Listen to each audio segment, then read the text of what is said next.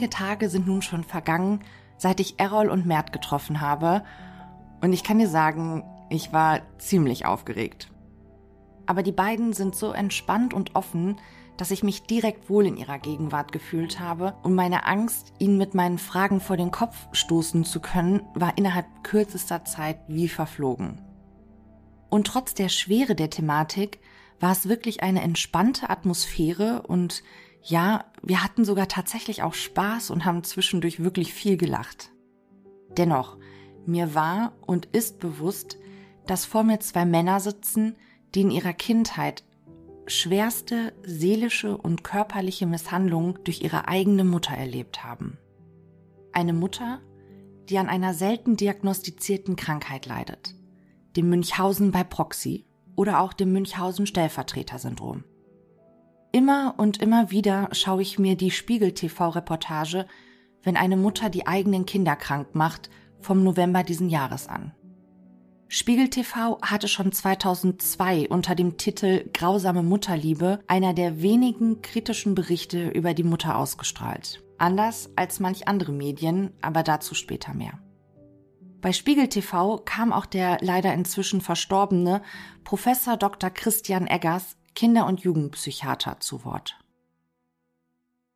Das Verhalten der Mutter mit dieser einschneidenden Diät, mit dem Verordnen von teils auch selbstverordneten Antiepileptika, die große Nebenwirkungen haben, sehr heftige Nebenwirkungen haben, stellt natürlich eine schwere Form einer körperlichen, aber auch seelischen Misshandlung dar, die wiederum ihren Ursprung hat in der Selbstablehnung, im Selbsthass.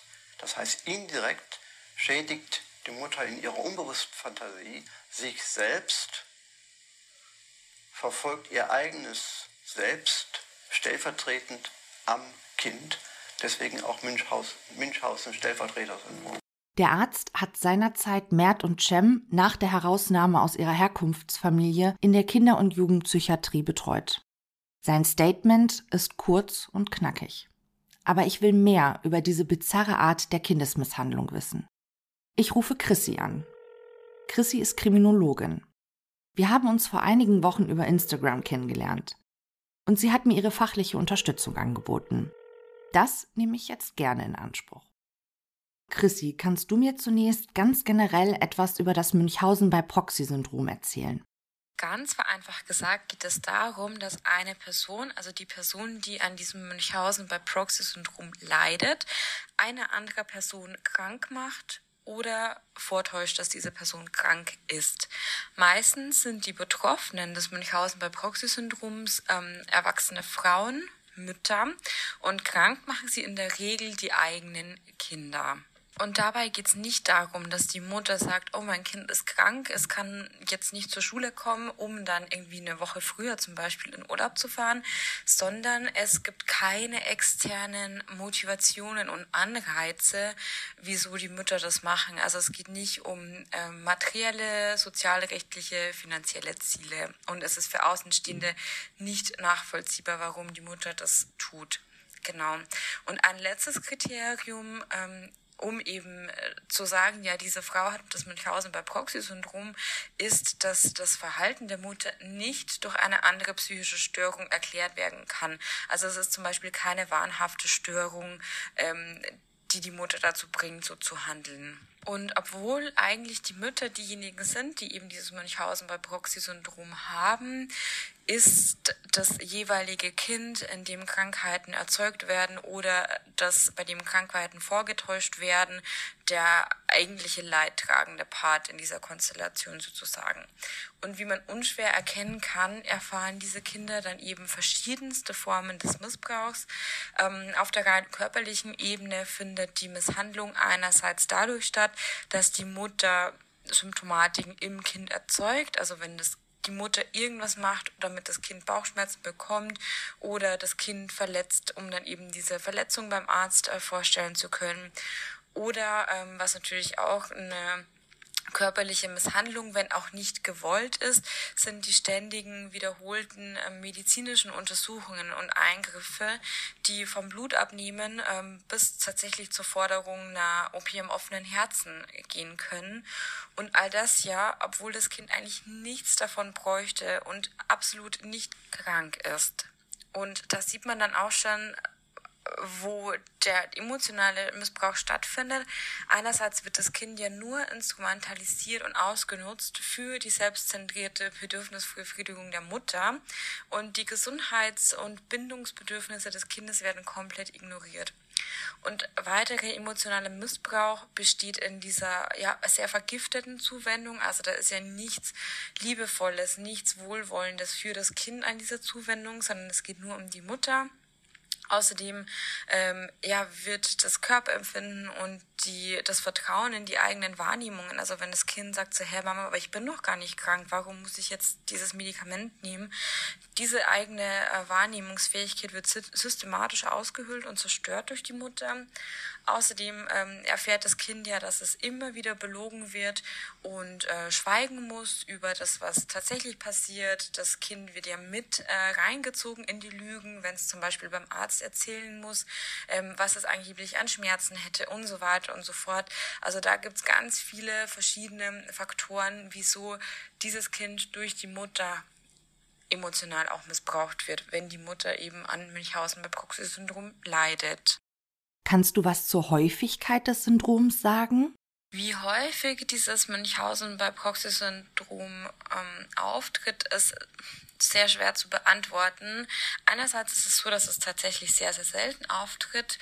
Andererseits ist es aber auch genau aus diesem Grund äh, schlecht erforscht und ähm, deswegen gibt es auch nur wenige Zahlen zur Häufigkeit gibt und es muss ohnehin von einer sehr großen Dunkelziffer ausgegangen werden. Ähm, eine Studie aus Großbritannien und Irland ähm, nennt eine Inzidenz von ähm, Multi, also von Münchhausen bei Proxy-Syndrom auf 2,5 Fälle pro 100.000 Kinder im ersten Lebensjahr und auf 0,5 Fälle vom zweiten bis zum 16. Lebensjahr. Also kann man davon ausgehen, dass es vor allem in den ersten zwölf Lebensmonaten ganz viele, also oder mehr betroffene Kinder gibt, sozusagen. Genau, diese Studie zeigt auch, dass die Geschwister von ähm, den jetzt missbrauchten Kindern ernsthaft gefährdet sind. Also dass es nicht nur ein Kind pro Familie ist, sondern oft ähm, alle Kinder oder mehrere Kinder in der Familie eben unter diesem Missbrauch der Mutter leiden. Und ähm, man hat auch gesehen, dass nachdem bekannt wurde, dass die Mutter an dem Münchhausen bei Proxy-Syndrom leidet, wenn man dann in die Vergangenheit der Familie geguckt hat, ähm, hat es ganz häufig auch Kinder gegeben, die bereits verstorben sind, wo man damals davon ausgegangen ist, dass es natürliche Todesursache gewesen sei, wo man dann aber ähm, nochmal nachgeforscht hat und gesehen hat, dass es häufig durch eben die Angriffe der Mutter tatsächlich gestorben ist, das Kind. Oder genau infolge von nicht notwendigen medizinischen Eingriffen. Und ähm, was an der Stelle vielleicht auch noch interessant ist zu erwähnen, ist, dass ähm, Münchhausen bei Proxy-Syndrom wirklich kulturübergreifend in allen äh, Ländern dieser Welt auftritt. Also das ist kein irgendwie westliches Phänomen zum Beispiel. Ich habe jetzt häufig gelesen, dass das bei Proxy zu den artifiziellen Störungen gehört. Was bedeutet das? Artifizielle Störungen ähm, zeichnen sich durch Krankheitssymptome aus, welche durch die Person absichtlich vorgetäuscht oder hervorgerufen werden, also künstlich artifiziell erzeugt werden, ähm, was den Ärzten aber nicht berichtet wird. Und ähm, wenn die Symptome bei einem selbst vorgetäuscht oder erzeugt werden, dann spricht man vom Münchhausen-Syndrom. Und wenn eine Person diese Krankheiten und Symptome einer anderen Person vortäuscht oder erzeugt, dann spricht man eben von Münchhausen bei Proxy-Syndrom.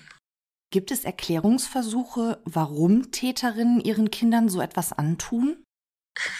Ja, das ist natürlich die interessanteste und ähm, ja auch eine der schwierigsten Fragen. Ähm, und du hast auch ganz richtig formuliert, denn es gibt allerhöchstens Versuche, dieses Verhalten zu erklären. Bis heute gibt es kein allgemeingültiges und äh, ja in allen Aspekten überzeugendes Erklärungsmodell für die ja zugrunde liegenden Motivationslagen der Täterinnen. Äh, die Kriterien des DSM-5 sagen ja, dass es äh, diesen Frauen nicht um externe Anreize wie Geld oder Urlaubstage geht. Ähm, genau dieser Punkt wird allerdings von Forschenden auch kritisiert und es gibt die Forderung, diese externen Anreize zumindest als Beweggrund mit aufzunehmen, wenn auch nicht als Hauptmotiv. Ähm, genau, jetzt nur das nochmal kurz zur Einordnung nach dem DSM 5.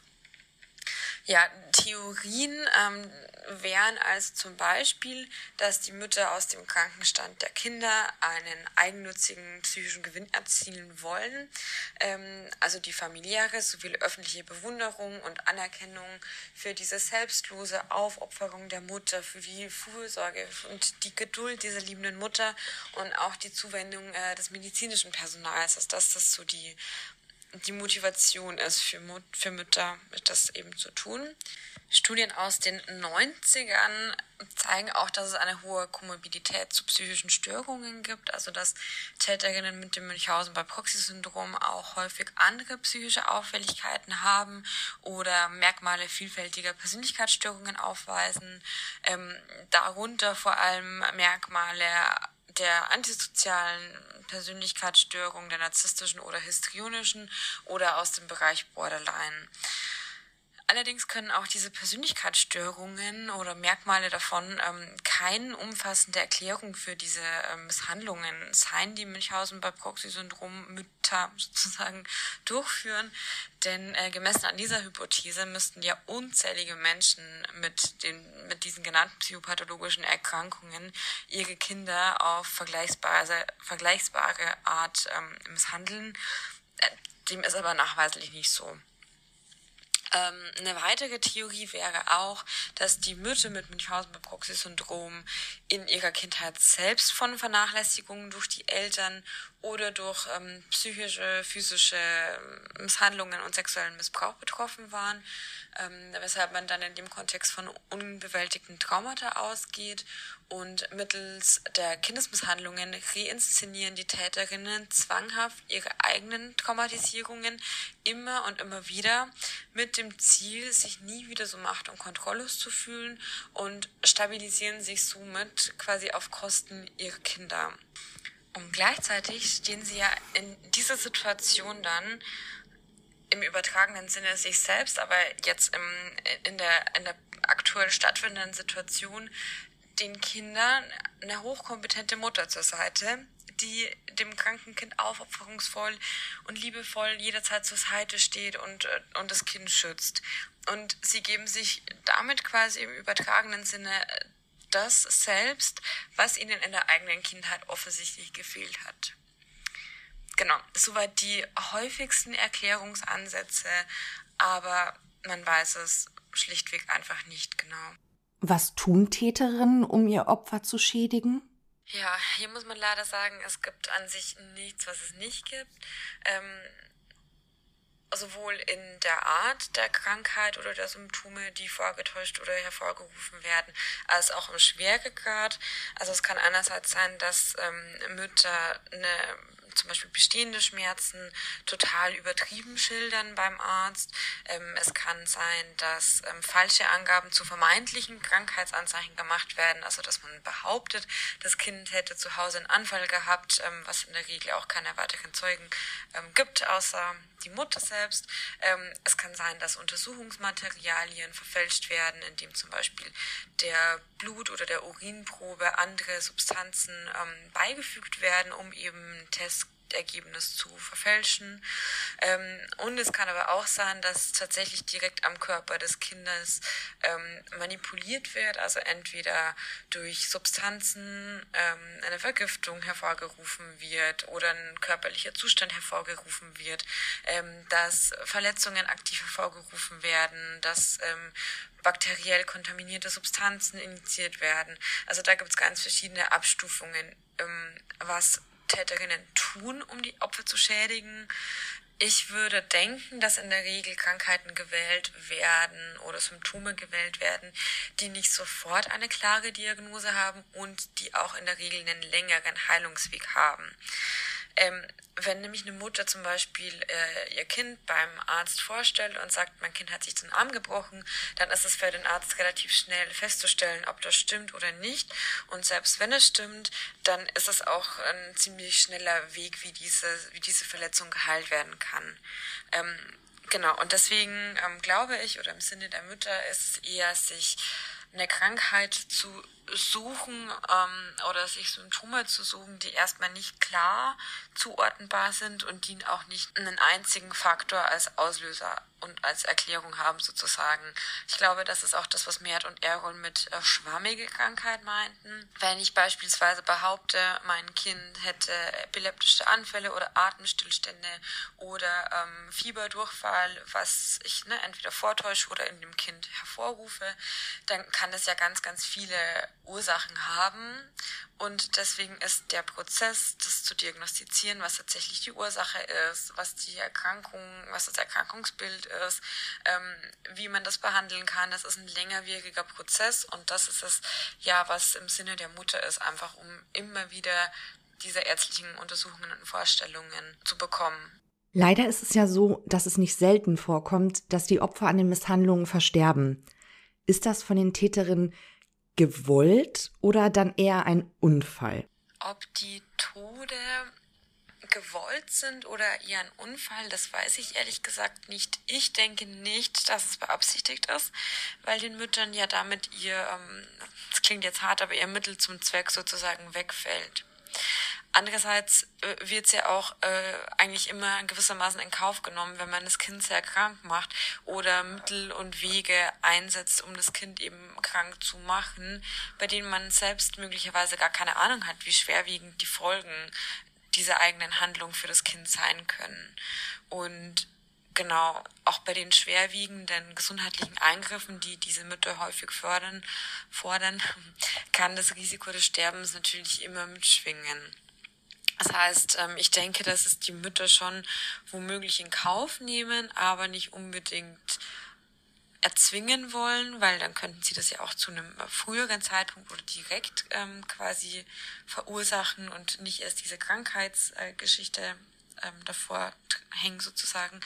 Ähm, aber auch da weiß ich jetzt nicht, wie ich das moralisch gut ausdrücken soll, aber ähm, im Endeffekt, wenn das Kind stirbt, dann kriegt diese Mutter ja noch mehr Mitleid, weil, weil es das Schlimmste ist, was Eltern passieren kann, ähm, wenn sie ihr eigenes Kind verlieren. Und deswegen ähm, ist es unter Umständen dann auch akzeptabel für die Mutter sozusagen, wenn das Kind ja verstirbt. Sind eigentlich immer Kinder von den Misshandlungen betroffen? Die Frage, ob immer Kinder betroffen sind, muss ich auf zwei Arten beantworten. Betroffen im eigentlichen Sinne von Münchhausen bei Proxy-Syndrom sind ja eigentlich die erwachsenen Personen, die in anderen die Krankheiten verursachen, vortäuschen und so weiter. Aber wenn die Frage ist, ob die krank gemachten Personen sozusagen immer Kinder sind, ähm, dann würde ich sagen, zum Großteil ja, aber es können auch andere abhängige Personen sein. Täterinnen sind in der Regel in einer gewissen Rolle der Pflege und Fürsorge. Opfer in der Regel Kinder können aber eben auch andere abhängige Erwachsenen sein.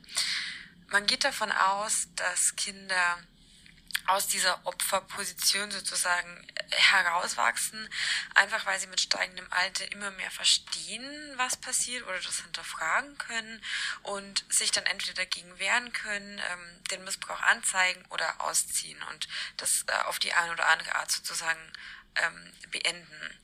Es gibt aber auch Fälle, in denen Kindern zum Beispiel aufgrund von Behinderungen auch im Erwachsenenalter in dieser Abhängigkeit bleiben und sich entweder nicht dagegen auflehnen können oder auch nicht verstehen können, dass die Mutter die eigene Krankheit ähm, hervorruft oder verschlimmert. Und ähm, in anderen Fällen kann es aber auch sein, dass es nicht so eine Fortsetzung aus der Kindheit heraus ist, sondern dass erwachsene Personen erst zu einem späteren Zeitpunkt in ihrem Leben quasi Betroffene werden, also Opfer von einer Münchhausen bei Proxy-Bezugsperson. Ähm, das kann dann sowohl ein Ehemann sein, das kann aber auch ähm, der pflegebedürftige Vater, die pflegebedürftige Mutter sein oder eben andere abhängige Personen, für die, ähm, für die man sorgt. Und genau wie jetzt vielleicht schon deutlich wurde, auch hier sind in der Regel Täterinnen am Werk. Aus deiner Sicht, welche Rolle spielen die Väter bei den Misshandlungen? Ja, Väter, die da nicht eingreifen, unterbinden natürlich einerseits die Misshandlungen nicht und äh, liefern so das Kind schutzlos der misshandelnden Partnerin weiter aus.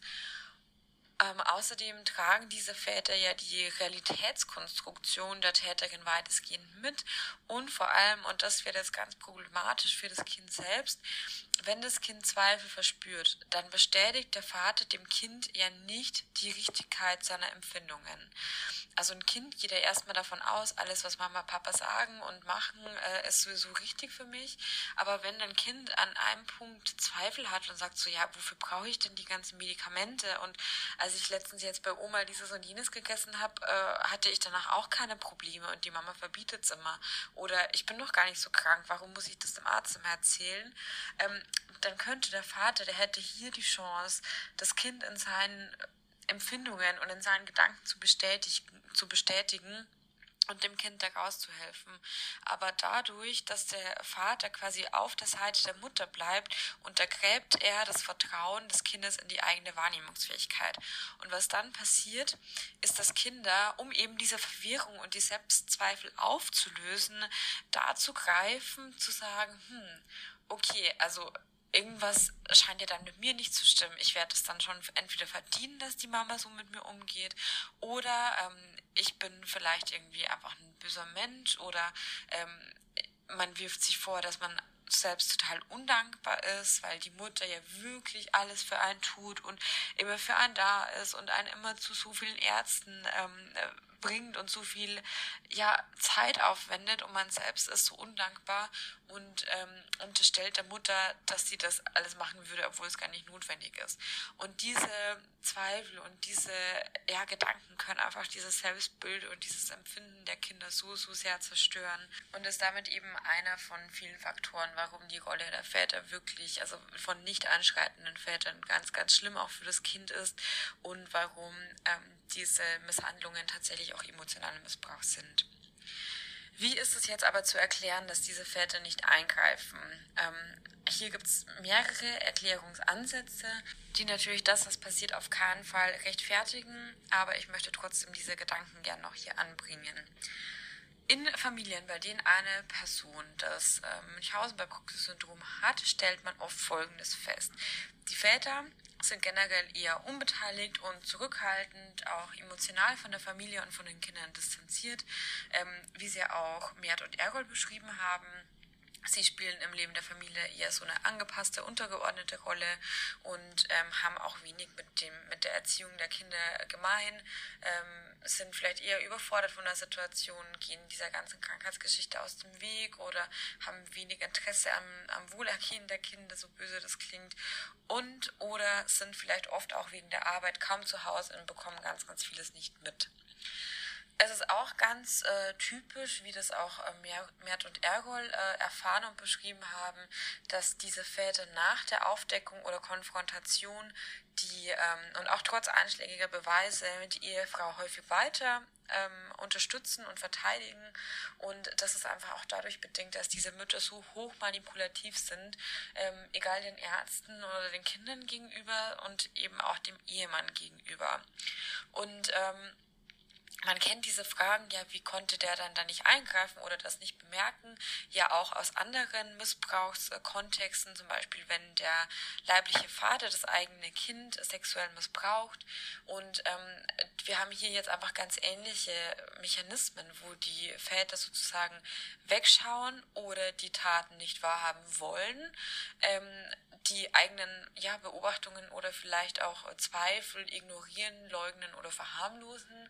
Und ähm, im Endeffekt weiß man einfach auch nicht, ob die Väter sich in einer Komplizenrolle befinden, die das tatsächlich gut befinden und, und ne, aktiv unterstützen, oder ob sie tatsächlich nur irgendwie ignorant waren oder aus Angst von Folgen nicht reagiert haben.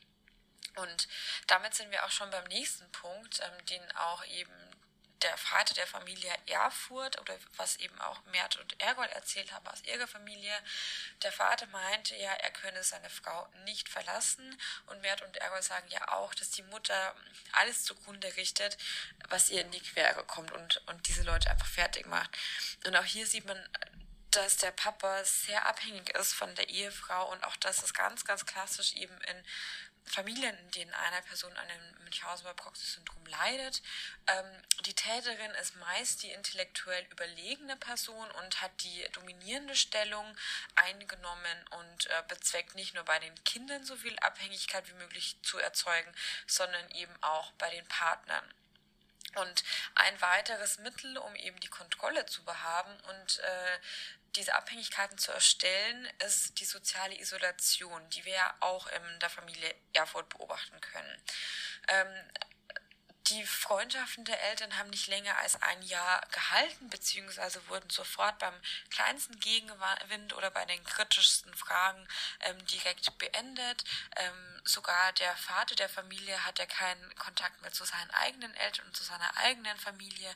Er hat faktisch niemanden mehr als seine Ehefrau was natürlich die Abhängigkeit verstärkt und auch die kritischen Stimmen automatisch ausblendet, dadurch, dass er gar kein soziales Umfeld mehr hat, das ihm irgendwas spiegeln könnte, was möglicherweise irgendwie falsch sein könnte. Und genau, deswegen, also ist es natürlich absolut nachvollziehbar und auch menschlich nachempfindbar, dass Mert und Ergol ihren Papa als Mittäter ähm, bezeichnen aber wie gesagt, gerade gesagt, gibt es mehrere Faktoren, die man dabei berücksichtigen muss. Auch wenn diese, und das möchte ich nochmal sagen, das Nicht-Eingreifen an der Stelle natürlich selbstverständlich nicht rechtfertigen. Wie siehst du die Rolle der betreuenden Ärzte? Sind das Mittäter? Auch hier kann ich den Impuls gut verstehen, ähm, den Ärzten entweder weil sie Untersuchungen und Eingriffe an einem Kind durchgeführt haben, die nicht wirklich notwendig waren, oder weil sie eben das Münchhausen bei Proxy-Syndrom bei der Mutter nicht erkannt haben, ihnen eine Schuld zuzuschreiben oder sie umgangssprachlich als Mittäter zu beschreiben. Ähm, ich persönlich würde jetzt bei der moralischen Frage nach der Schuld von Ärzten und Ärztinnen danach unterscheiden, ob die Ärzte einen Verdachtsfall hatten, dem sie aber bewusst nicht nachgehen und denjenigen, die einfach nicht mal ansatzweise auf die Idee gekommen sind, dass bei der Mutter ähm, Münchhausen bei Proxy-Syndrom vorliegt. Und Genau, es ist ja auch so, dass Mütter in der Regel Ärzte bzw. Krankenhaushopping betreiben. Das heißt, ständig Ärzte wechseln, ständig von einem zum nächsten Kinderarzt und von der einen zur nächsten Fachstelle gehen. Und ähm, es häufig nicht den einen Arzt gibt, der über all die Jahre hinweg alles mitbekommt, was die Mutter an Häufigkeit und Intensität der Behandlung fordert. Und ähm, wie auch ähm, gerade schon gesagt, sind die Mütter ja Meisterinnen der Manipulation und ähm, fälschen teilweise sogar geärztliche Gutachten. Und sobald ein Arzt auch nur den Hauch eines Zweifels an der Krankengeschichte oder der aktuellen Symptomatik äußert, stellen die Mütter ihre Kinder einfach nie wieder bei diesem vor und gehen zum nächsten Arzt. Und deswegen glaube ich, ist es oft einfach auch schwierig, wenn man nicht diese ganze Geschichte kennt oder nur so eine Momentaufnahme sozusagen hat, ähm, den Ärzten da jetzt äh, Inkompetenz oder eine, zu unterstellen oder eine, eine Schuld ähm, anzuhängen. Die Dunkelziffer beim Münchhausen bei Proxy soll ja enorm hoch sein, hast du gesagt. Aber warum wird es so selten erkannt? Was macht das Erkennen den behandelnden Ärzten so schwer? Ja, auch hier gibt es eine Vielzahl an Gründen zu nennen, die ähm, eben zusätzlich zu der eben genannten wirklich sehr ausgeprägten Manipulationsfähigkeit der Mutter eine Rolle spielen können. Einerseits ist das Münchhausen bei Proxy-Syndrom wirklich sehr, sehr selten. Andererseits will man es auch als Arzt, als Ärztin nicht glauben und man kann sich sicherlich den inneren Konflikt vorstellen, ob man einer verzweifelten Mutter mit schwerkrankem Kind unterstellen soll, dass sie sich das alles nur ausdenkt oder dass sie das Kind selbst krank macht. Ähm, man muss aber auch sagen, ähm, jetzt mal ganz platt ausgedrückt, dass Thema Kindesmissbrauch, Verletzungen erkennen und einordnen, ist eigentlich Thema der Rechtsmedizin. Also Rechtsmediziner sind die Spezialisten dafür und nicht Kinderärzte. Und ähm, was ich auch ganz interessant fand, ich habe das extra nachgeguckt. Ich habe hier ein Fachbuch zum Thema Kindesmissbrauch. Das hat 850 Seiten und Münchhausen bei Proxy nimmt noch nicht mal eine Seite davon ein. Also auch da ist vielleicht einfach der Fokus in, und das Wissen in der fachlichen Welt gar nicht so drauf oder gar nicht so präsent immer. Und äh, was es natürlich auch zusätzlich schwer macht, ist, dass es einfach eine diffuse Symptomatik gibt. Also es gibt nicht das Anzeichen, das zweifellos ähm, dann für eben Münchhausen bei Proxy äh, in der Mutter spricht, sondern es ist eine Kombination aus vielen Anzeichen, die darauf hinweisen, können. Und diese Anzeichen verteilen sich sowohl auf das Kind und äh, sein Symptombild, aber auch auf das Verhalten der Mutter, der Täterin und auch den ähm, familiären Kontext und die Mutter-Kind-Interaktion. Also all das muss man ganz genau betrachten, um dann eventuell Anzeichen ausmachen zu können, die ein Hinweis darauf sind, dass Münchhausen bei Proxy vorliegt, aber niemals ein ganz klarer Beweis sozusagen dass es der Fall ist. Was sind die Folgen für die Opfer, wenn sie den Missbrauch überleben?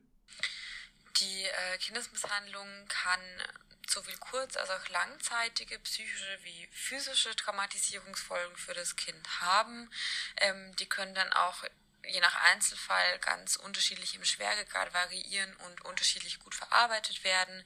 Da spielt natürlich einerseits rein, wie lange der Missbrauch angedauert hat und wie schwer die körperlichen Misshandlungen waren, ähm, wie sich die Traumatisierung genau auswirkt und wie gut das zu verarbeiten ist, hängt aber auch vom Alter, dem Entwicklungsstand und eben den psychischen ähm, Verarbeitungsressourcen der Kinder ab. Die ähm, physischen Folgen sind natürlich direkte körperliche Schädigung durch eben Einwirkungen der Täterin oder durch unnötige medizinische Griffe, die auch äh, langfristige bleibende Schäde hinterlassen können. Und ähm, natürlich schwingt sowohl bei dem, was die Mutter dem Kind antut, als auch bei den medizinischen Eingriffen ähm, häufig der Tod als Risiko mit. Ähm, du hast ja gefragt, was die Folgen sind, wenn eine Person überlebt. Und auch hier kann es sein, dass diese ganze Belastung dieses Missbrauchs in einem späteren Alter als jugendliche oder erwachsene Person noch zum Suizid führt. Also auch da kann der Tod sozusagen eine langfristige Folge sein. Psychische Folgewirkungen können außerdem ausgelöst werden durch die fehlende Bindungs- und Beziehungserfahrung, ähm, weil die Täterin, die Mutter als primäre Bezugsperson für das Kind ja nicht so da ist, wie es eine Mutter sein sollte.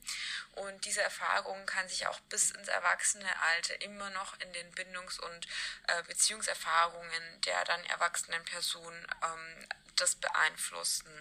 Was natürlich auch traumatisierend wirken können, sind die empfundenen Schmerzen, ähm, die Angst und die, das Ohnmachtsgefühl und aber auch dieses andauernd schwellende Bedrohungsgefühl, das die Kinder wahrgenommen haben. Was auch jetzt haben wir vorhin schon kurz drüber gesprochen, auf der psychischen Ebene eine große Auswirkung haben kann, ist eben, wenn weder der Vater noch sonst irgendjemand den Missbrauch erkennt oder stoppt und dem Kind auch die eigenen Zweifel nicht bestätigt.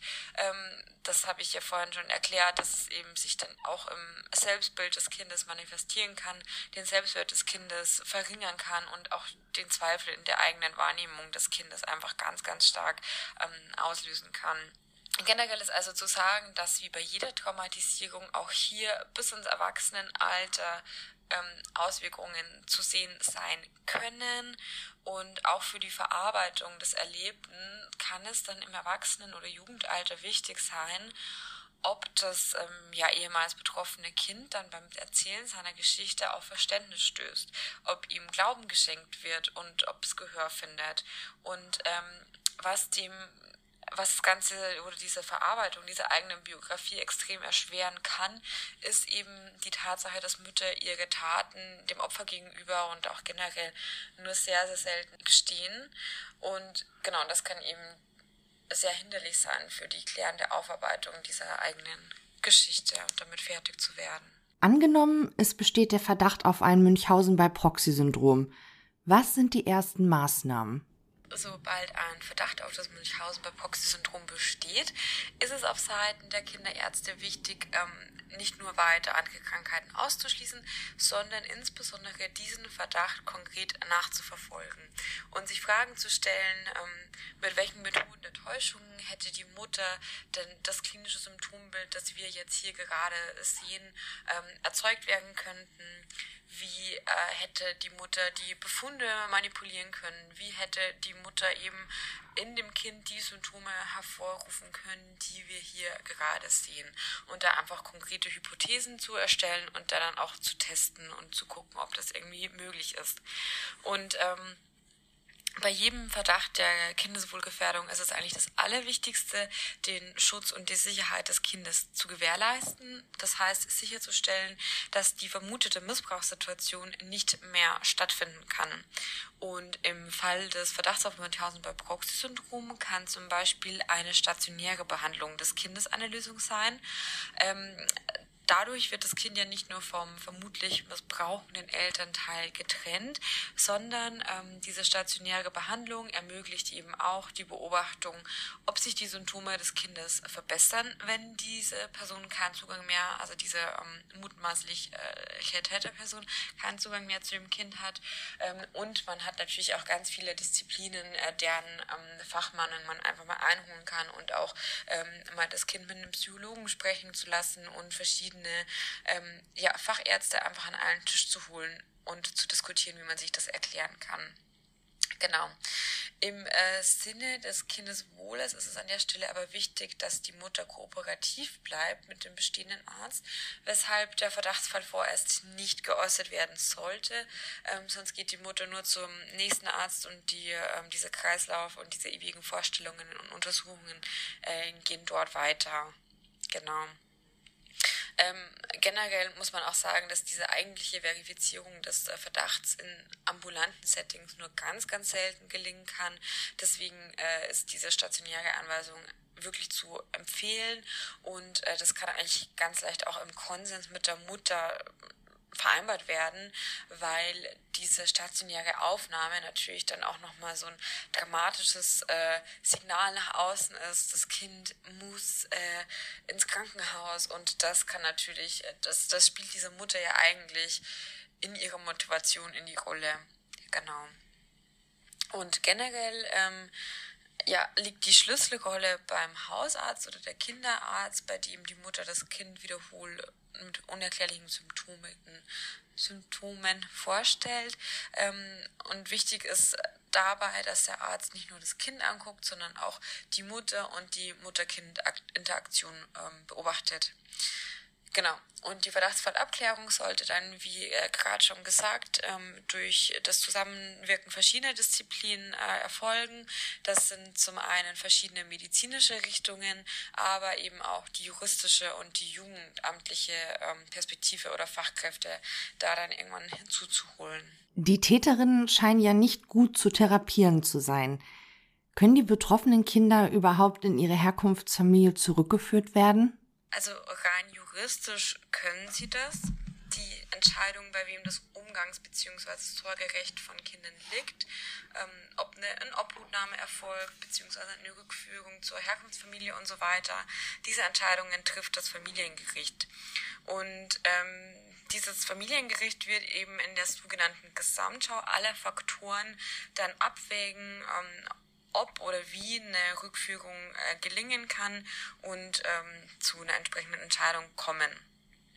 Aus der psychologischen, psychiatrischen Perspektive muss man festhalten, dass seitens der betroffenen Mütter beim ähm, Münchhausen bei Proxy-Syndrom häufig keine Einsicht oder Bewusstsein für das Fehlverhalten und die Krankheit besteht. Und das wird häufig als Argument für eine schlechte Heilungschance oder Therapiemöglichkeit angesehen. Ähm, wobei ich hier jetzt zumindest eine Studie aus dem Forschungsbereich der Rückfälligkeit von Sexualstraftätern kenne, die sagt, diese Einsicht wird überbewertet. Ähm, genau, aber da habe ich jetzt in dem Zusammenhang zu Münchhausen bei Proxy äh, nichts weiter gefunden, außer dass eben die Grundaussage ist, ähm, aus der psychologischen, psychiatrischen Perspektive denkt man, dass, ähm, dass es schwierig ist, die Eltern dazu therapieren. In jedem Fall ist diese Entscheidung über die Rückführung in die Herkunftsfamilie aber eine Einzelfallentscheidung, die sorgsam abgewogen sein muss und gut vorbereitet und auch kontrolliert sein will.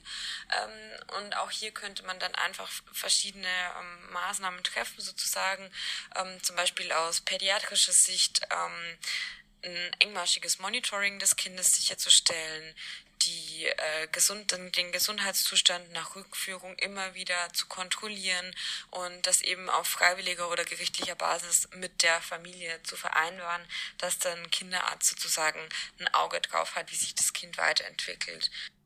Wenn Ärzte und oder das Pflegepersonal den Verdacht auf ein Münchhausen bei Proxy-Syndrom haben, an wen können sie sich wenden? Jeder vielleicht auch falscher Verdacht wird ja sicherlich weitreichende Konsequenzen nach sich ziehen, oder? Ich möchte an der Stelle jetzt mal unabhängig von der Rolle und der Art der Vermutungen alle Menschen aktiv ermutigen, hinzugucken, wenn sie einen Missbrauch, eine Misshandlung vermuten und sich nicht von dem, aber was ist, wenn ich falsch liege, abhalten zu lassen.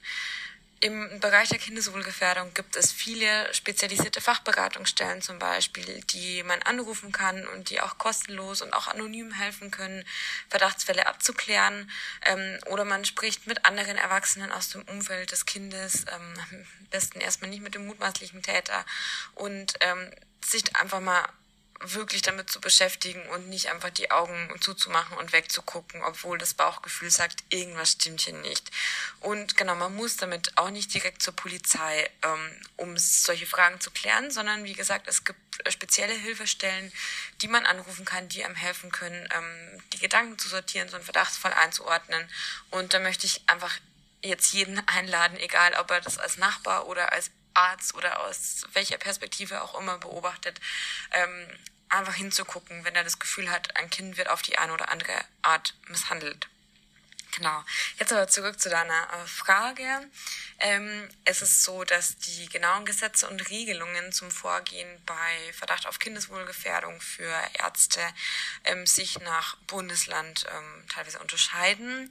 Ähm, in jedem Fall aber können sich die Ärzte mit dem entsprechenden Verdacht ähm, ja vor allem im Hinblick auf die nicht immer leichte Beurteilung dieser Kindeswohlgefährdung fachlichen Rat beim für sie zuständigen Jugendamt holen. Es gibt sogar einen rechtlichen Anspruch ähm, zur Einschätzung der Kindeswohlgefährdung gegenüber dem Träger der öffentlichen Jugendhilfe ähm, Anspruch auf Beratung durch eine insoweit erfahrene Fachkraft zu bekommen. Die Ärzte sind dann in dem Fall befugt, dieser Fachkraft pseudonymisiert ähm, die dafür erforderlichen Daten zu übermitteln und ähm, sich da einfach mal eine Meinung anzuholen.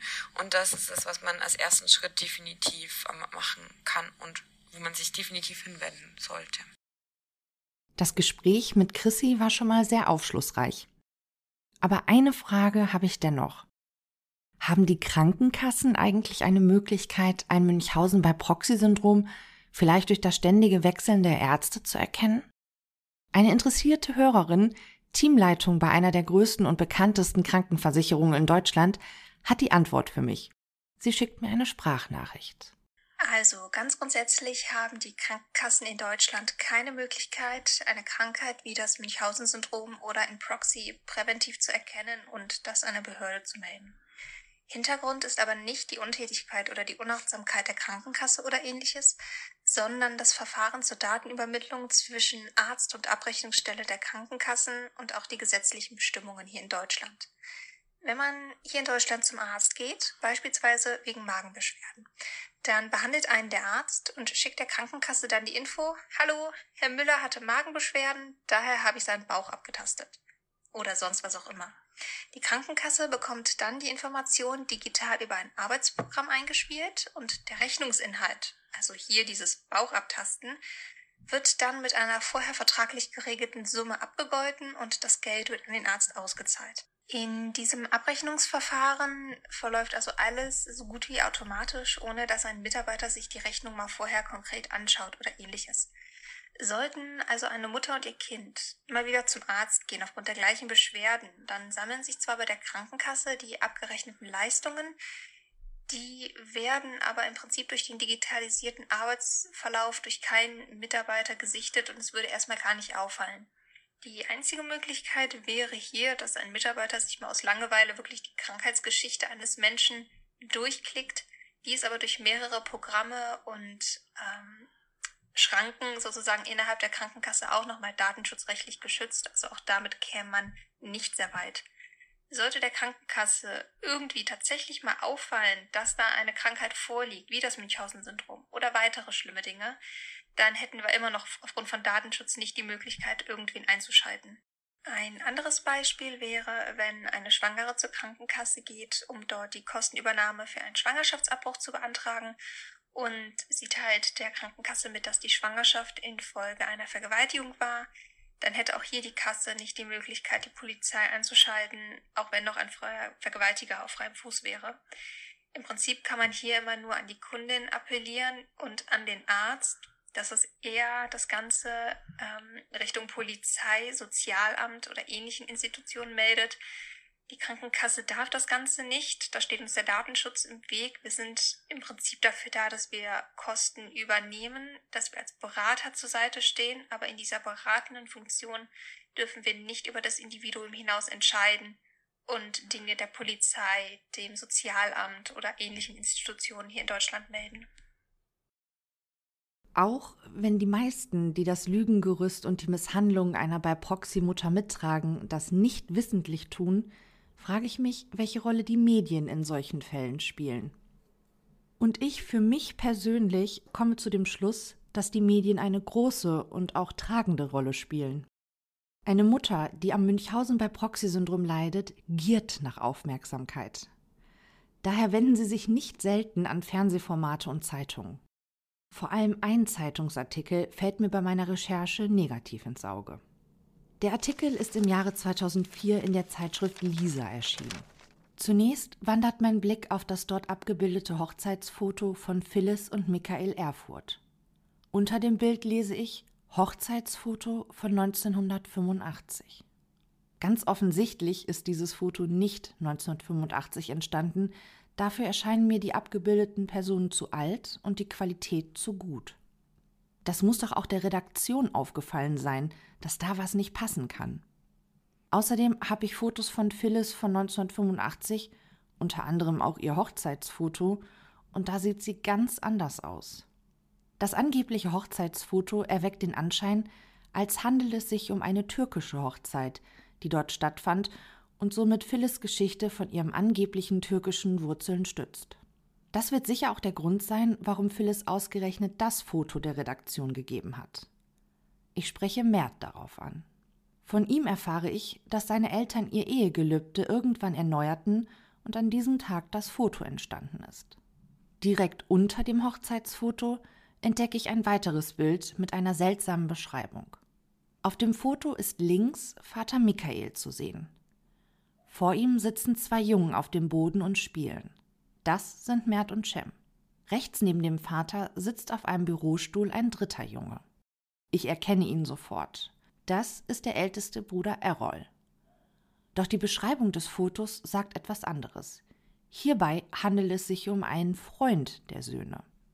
What? Und überhaupt ist in dem Artikel immer nur die Rede davon, das Ehepaar Erfurt habe nur zwei Söhne, und das stimmt ja nachweislich nicht. In dem Artikel wird es so hingestellt, als sei der Mutter von Ärzten und Behörden nur unterstellt worden, dass sie am Münchhausen bei Proxy-Syndrom leide. Ist denn wirklich niemand bei der Recherche auf Zeitungsartikel und Fernsehberichte gestoßen, die zeigen, dass Cem vor der Herausnahme der Jungs aus ihrer Familie im Rollstuhl saß? Und niemand fragt sich, warum dieser Junge nach dem Aufenthalt in der Kinder- und Jugendpsychiatrie und dem Heim plötzlich laufen kann? Sicher haben Journalisten nicht immer super viel Zeit, um alle Hintergründe genau zu recherchieren, vor allem wenn sie tägliche Formate bringen. Aber manchmal, so scheint es mir zumindest, wird sehr unkritisch berichtet. Dabei wäre es unter anderem beim Thema schwerkranke Kinder und Mütter, die bewusst die Öffentlichkeit suchen, immens wichtig, den Hintergrund so gut wie möglich abzuklopfen. Und sei es, dass man nach Arztberichten fragt. Klar, niemand will einer Mutter mit einem wahrscheinlich sehr kranken Kind vor den Kopf stoßen. Doch nur genaues Hingucken, Hinterfragen und Recherchieren wird letztlich dazu führen, dass die Münchhausen bei Proxy-Mütter die Medien nicht mehr als ihre Plattform missbrauchen können, um ihren krankhaften Drang nach Aufmerksamkeit zu befriedigen. Auch der Punkt Prävention hat mich in all den Tagen immer wieder beschäftigt. Was kann man tun, um misshandelte Kinder zu schützen? Ich führe mir das Buch von Michael Zokos und Saskia Gudat zu Gemüte. Deutschland misshandelt seine Kinder, lautet der Titel. Keine leichte Lektüre. Und damit meine ich nicht die Verständlichkeit des Inhaltes. Im elften Kapitel geht es um Prävention. Zokos und Gudat fordern, dass Kinder schnell und konsequent von den Misshandlern getrennt und nicht jahrelang von den Jugendämtern beobachtet werden. Das erinnert mich an das Schicksal von Errol, Mert und Cem. Denn obwohl klar war, dass die Mutter ihre eigenen Kinder misshandelt hat, wurden sie, aufgrund des medialen Drucks, in ihre Herkunftsfamilie zurückgeführt, ohne dass das Jugendamt sich danach noch um sie gekümmert hätte. Und das Ergebnis? Alles ging wieder von vorne los. Zockus und Gudat fordern weiter, dass alle Fachkräfte, die im Kinder- und Jugendschutz mit potenziellen Opfern und Tätern zu tun haben, eine rechtsmedizinische Schulung erhalten. Denn nur so könnten sie ein Gespür für typische Misshandlungsverletzungen bekommen. Auch Sachbearbeiter in Jugendämtern, Polizisten, Kripo-Beamte, Richter, Staatsanwälte und nicht zuletzt Klinikärzte und niedergelassene Kinderärzte sollten elementare rechtsmedizinische Kenntnisse vermittelt bekommen. Zudem fordern die Autoren, dass wir in Deutschland bundesweit spezialisierte Ermittlungs- und Anklagebehörden für Kindesmisshandlungsdelikte einrichten. So wie es diese auch für Rauschmitteldelikte oder Kapitalverbrechen gibt. Zudem sei es auch wichtig, dass erfahrene Kinderschutzfachkräfte als Ansprechpartner fungieren, an die sich Helfer wenden können, wenn sie den Verdacht auf eine Kindesmisshandlung haben. Diese Kinderschutzfachkräfte stehen dann beratend zur Seite und begleiten den weiteren Prozess. Weiter fordern Zokos und Gudat etwas, das auch den drei Brüdern damals wahrscheinlich eine große Hilfe gewesen wäre. Nämlich, wenn das Jugendamt sich nicht selbst überprüft und kontrolliert, sondern eine unabhängige Instanz das tut.